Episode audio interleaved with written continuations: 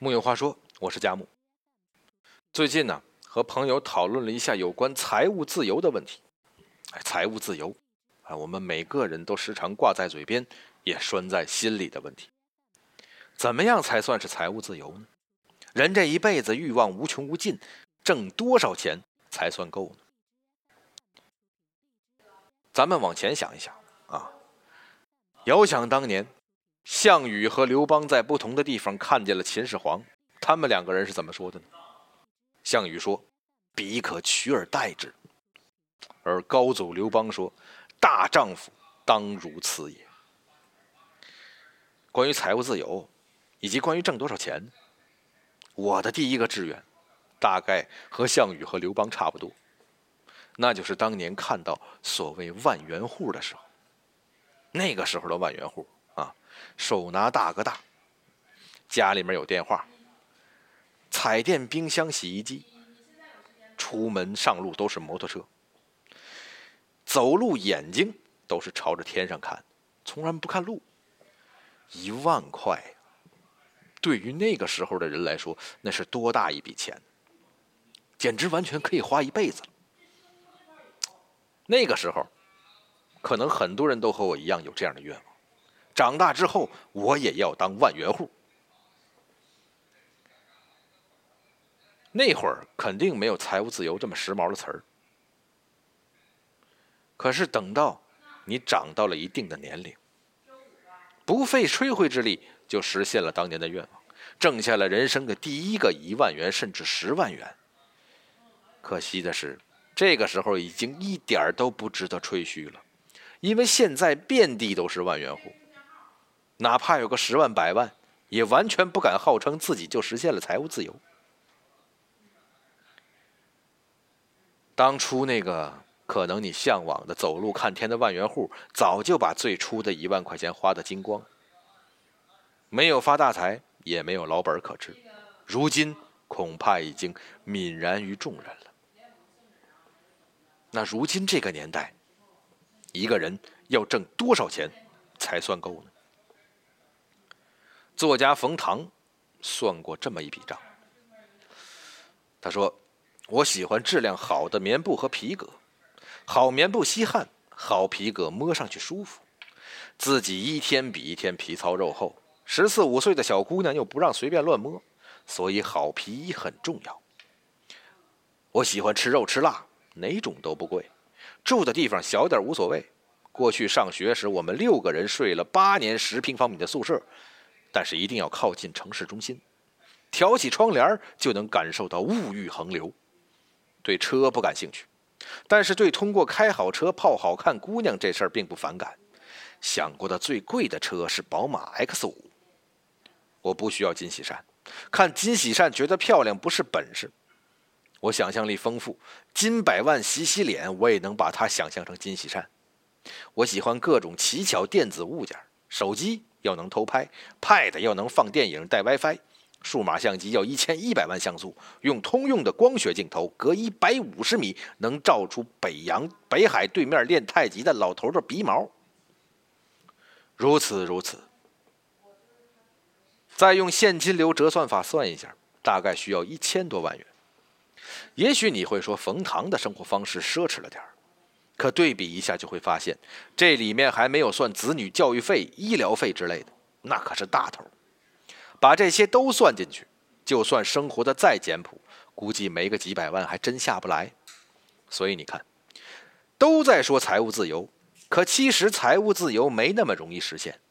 最高等的财务自由，肯定是挣一大笔钱，多的子孙几代都吃不完、用不完。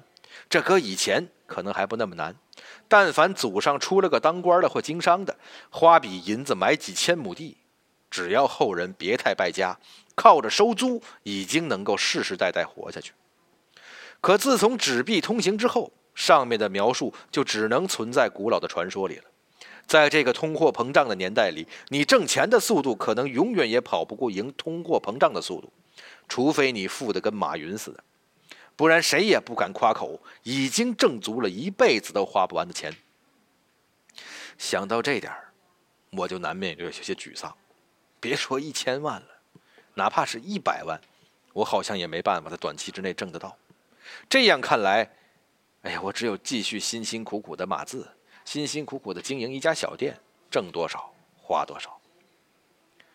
如今延迟退休已经是一城之上的事儿了，那么最大的可能就是年过花甲的我依然在干的这些，终身奔波，一刻不得闲，离梦想中的财务自由只能是越来越远了。尽管如此，梦想还是要有的。为了实现传说中的财务自由，多少还是要做一些努力。有一些经验呢，其实。可以拿出来，大家一起分享探讨一下。首先呢，要实现财务自由，你就得当然好好的工作挣钱，这个道理大家都懂。我唯一想强调的是，如果一份工作三年五年后待遇还是没有看涨，那就得考虑换工作了。考虑到物价飞涨，这等于你变相被降薪了。长此以往，别说什么财务自由了，连往日的生活质量都很难保证。等挣到第一桶金之后，关键的问题来了，你得学会理财。仔细看看自己身边的人，真正有理财意识的，可以说是寥寥无几；懂得如何理财的，更是屈指可数。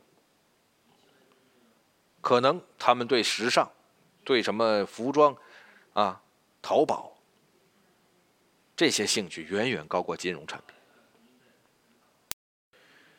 在我们的朋友圈里，肯定都会有截然不同的这两种人，啊，比如说有两位姑娘，她们都是大龄未婚，一个攒钱呢，在一线城市买了套房子，另一个奉行着月光，把所有的钱都花在了打扮和玩乐上，觉得买房子不应该是男人的事儿吗？一个姑娘买个房子是打算孤独终老吗？几年过去了，后面这位姑娘想找的男人还没来。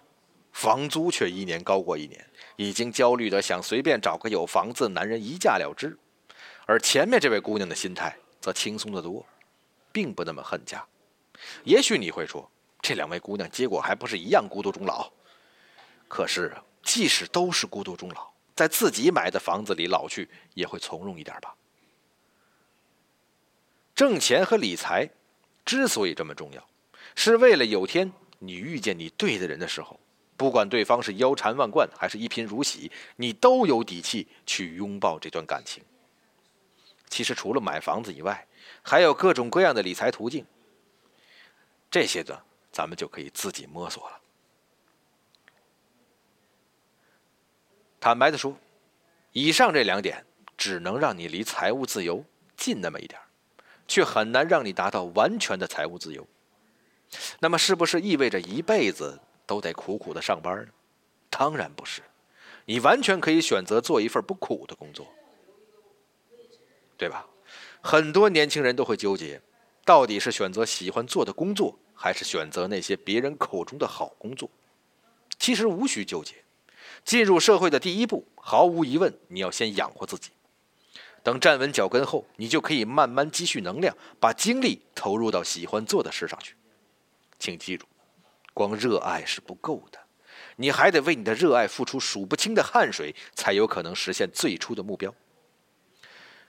那怎么才能分清楚什么是你真正热爱的工作呢？只要设想一下，如果你现在已经实现了财务自由，还会继续去做手头的事吗？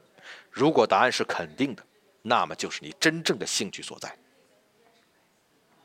当你的精神已经自由时，又何必去奢望一定要挣个百万千万的呢？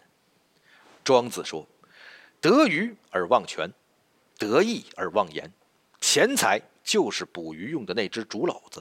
如果鱼已经捕到了，竹篓子是大是小，又有什么关系呢？相信我，做自己喜欢做的事，并且因此能挣到足够生活的钱，就是上天对于人类最大的奖赏。这样想虽然有点阿 Q，但总比一直生活在无法实现财务自由的绝望中要好吧。”木有话说，我是贾母，咱们明天呢，接着聊。